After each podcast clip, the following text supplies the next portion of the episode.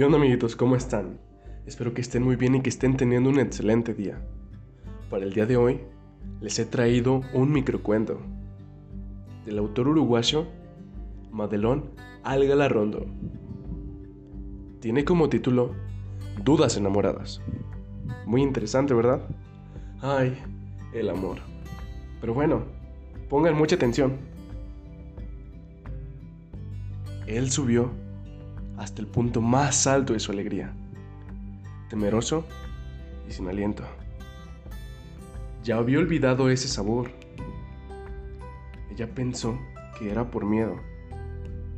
Él respondió, es por amor. Muchas gracias.